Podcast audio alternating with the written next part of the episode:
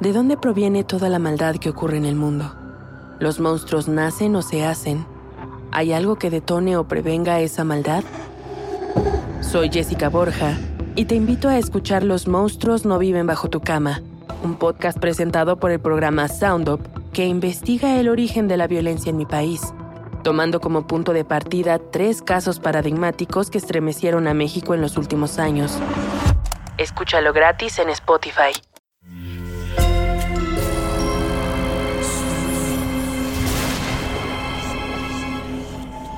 Portal Sonoro no se hace responsable de las visiones, pesadillas o encuentros cercanos del cuarto tipo que puedan suceder antes, durante o después de la experiencia. Para una experiencia sonora completa recomendamos audífonos para dejarte envolver por la casa grande y sus infinitos cuartos.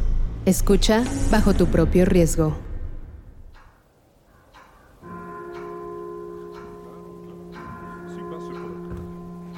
Tantas leyendas, tantas historias.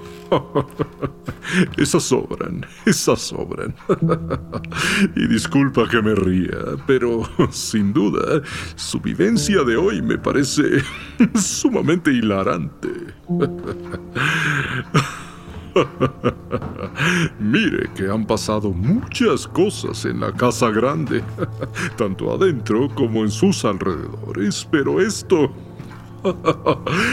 Esto definitivamente no lo veía venir. No, no, no toque sus ojos, no. Se llevará hacia ellos todo el lodo que se embarró al caer en esa posilga de los cerdos. ¿Está listo para quitar toda esa inmundicia?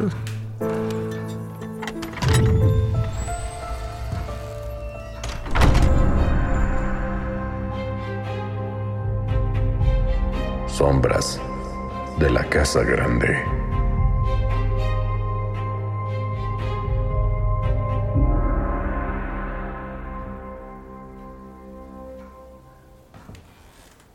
Venga.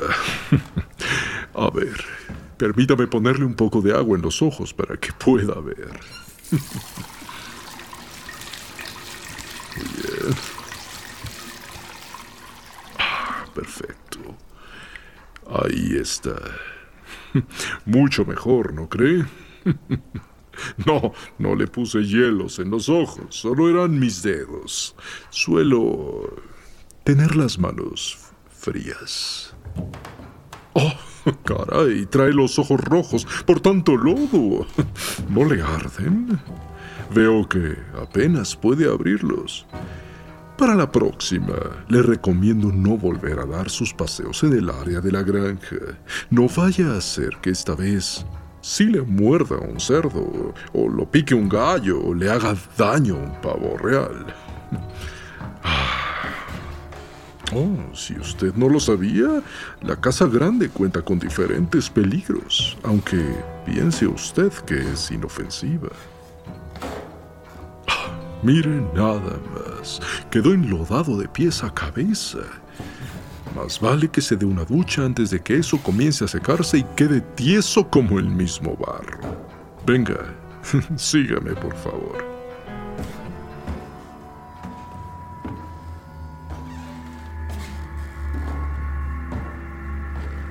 Aquí estamos. Como puede usted ver, le traje a las instalaciones sanitarias más grandes que tenemos en la casa.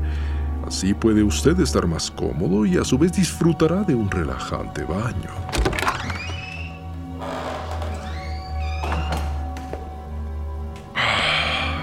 ¿No le parece una gran obra de la arquitectura y el diseño? Este baño es clásico. Observe el tubo dorado por el que cuelgan las cortinas, así como sus arillos. Son tan gruesos y a la vez tan, tan delicados. Todo aquí es tan selecto. Imposible no notarlo.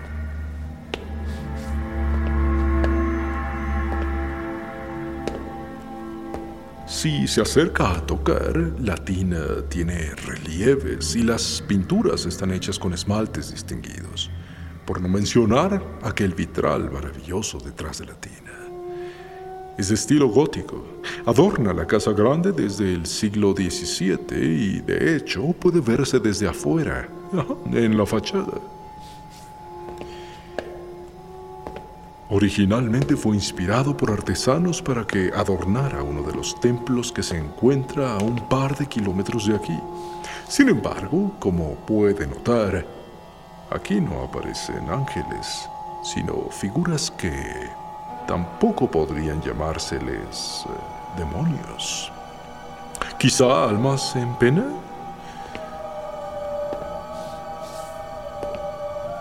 Ah, mire, acérquese. Del lado derecho puede ver llamas, fuego abrasador. Mientras, del lado izquierdo puede ver nubes grises que se acercan a esos personajes. ¿Será el purgatorio?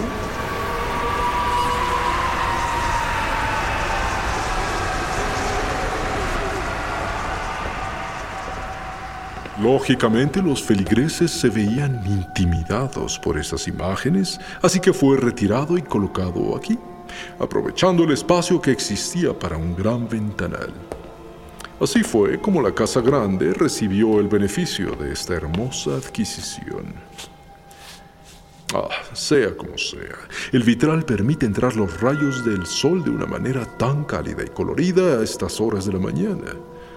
Rojos, azules, amarillos, naranjas. Da un efecto tan especial sobre la tina y el piso de mármol. Me parece sumamente relajante. ¿Y a usted? Le cuento que esta tina y regadera son especiales. Y como todo en la casa grande, también tiene su historia. ¿Desea escucharla? Lo supuse. Serván Patiño, uno de los contratistas que en algún momento tuvo la casa grande, le insistió a doña Ramona, la entonces ama y señora, que renovara los baños con los nuevos inventos de la época. Vaya, que la modernizara. Ya existía el bombeo automático para el agua y pues había que aprovechar. Como era de esperarse, en un inicio ella se negó pero poco a poco fue aceptando la idea. Y este fue el primer baño que fue remodelado. Y se ha mantenido intacto desde entonces. ¿Cómo dice? ¿Por qué no se ha vuelto a remodelar?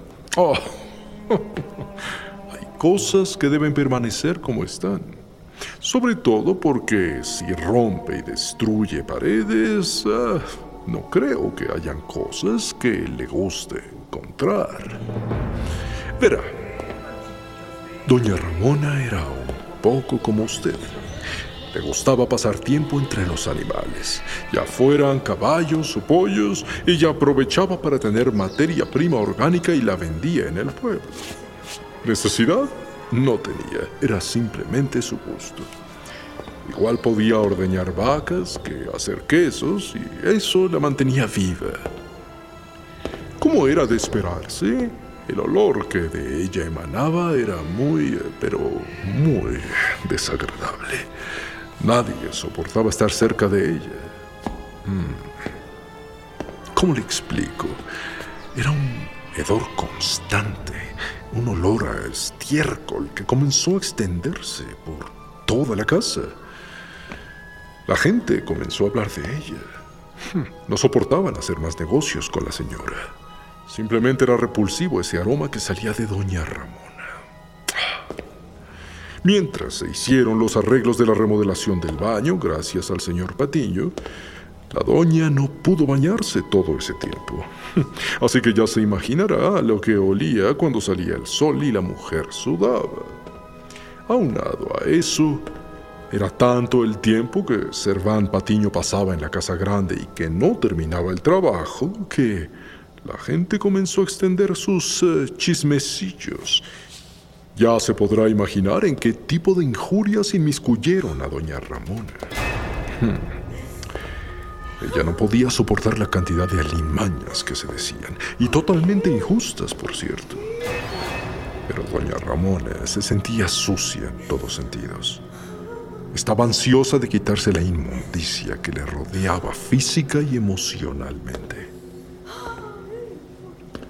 Semanas después, cuando el baño estuvo listo y el señor Patiño se fue para jamás volver, doña Ramona decidió darse un regaderazo para olvidarse de todo y aprovechar que la casa estaba sola. Abrió la regadera, que por cierto, la de la izquierda es la caliente, y comenzó a recibir el agua como un bálsamo. Luego de un momento abrió sus ojos y vio que los colores del vitral comenzaban a mezclarse en tonos que jamás había visto. Tonos intensos que empezaban a moverse. Esas luces que parecían tener vida propia. Parecían entes que comenzaron a virar sus ojos hacia ella. Todo parecía una pintura en movimiento y parecía que esas almas en pena se acercaban más y más. Ella cerró sus ojos, los talló y al abrirlos de nuevo y bajar la mirada, vio junto a sus pies un boquete grande en el piso de la tina. No parecía ser la coladera. Sintiendo el agua caer sobre su cabeza y su espalda, se agachó para ver de qué se trataba y comenzó a escuchar voces provenientes de las tuberías. Se levantó y al cerrar los ojos para enjuagarse el jabón, sintió una fuerza que la jalaba hacia la coladera, hacia el fondo, escuchando esas voces aún más fuertes. Ella gritó, pero nadie acudió en su auxilio. Recordemos ella estaba sola, así que desesperada intentó zafarse de eso que la jalaba, viendo que los entes del vitral se transformaban en sombras chorreadas, rodeándola en toda la tina. Doña Ramona logró soltarse, pero los movimientos que hizo la llevaron de lado hacia el hermoso vitral, cayendo cinco metros frente a la fachada de la casa grande, donde por supuesto no sobrevivió. Fue una completa tragedia. Seguramente perdió el juicio.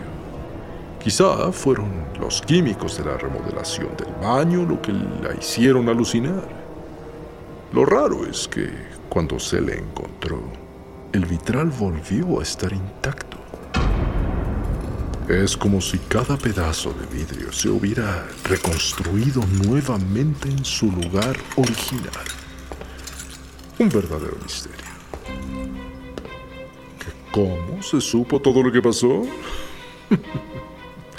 se supone que estaba sola, ¿no? Quizás su propio juicio la llevó a su propio purgatorio. Yo y mis anécdotas. en fin, le dejo solo, ya que ese lodo se está secando. ¿Le bastará con darse únicamente un baño para limpiarse de encima la inmundicia que trae consigo? ¿Mm? Sí, por supuesto. Hablo de la que trae gracias a la posilga en la que cayó. Ah, de lo otro. Está claro que nunca estaremos limpios ante los ojos de los demás y nosotros siempre seremos nuestro mayor juez. Y eh, antes de irme debo mencionarle que... Tenga cuidado. No vaya a ser que de esa obscuridad que proviene de la coladera, algo o alguien le esté echando un vistazo, esperando sorprenderle cuando tenga los ojos cerraditos al enjuagarse el jabón yo que usted me bañaría rápido.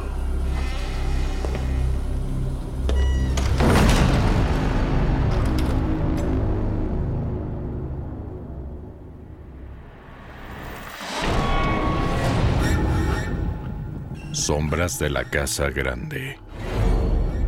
Impregnado del alter ego demoníaco de Luis Eduardo Castillo. Nacido de la oscuridad de Yolanda Castillo con las psicofonías esquizofrénicas de Edwin Irigoyen y las invocaciones de Daniel Padilla. Producido interdimensionalmente con Israel Pérez y Fernando Santamaría para Portal Sonoro.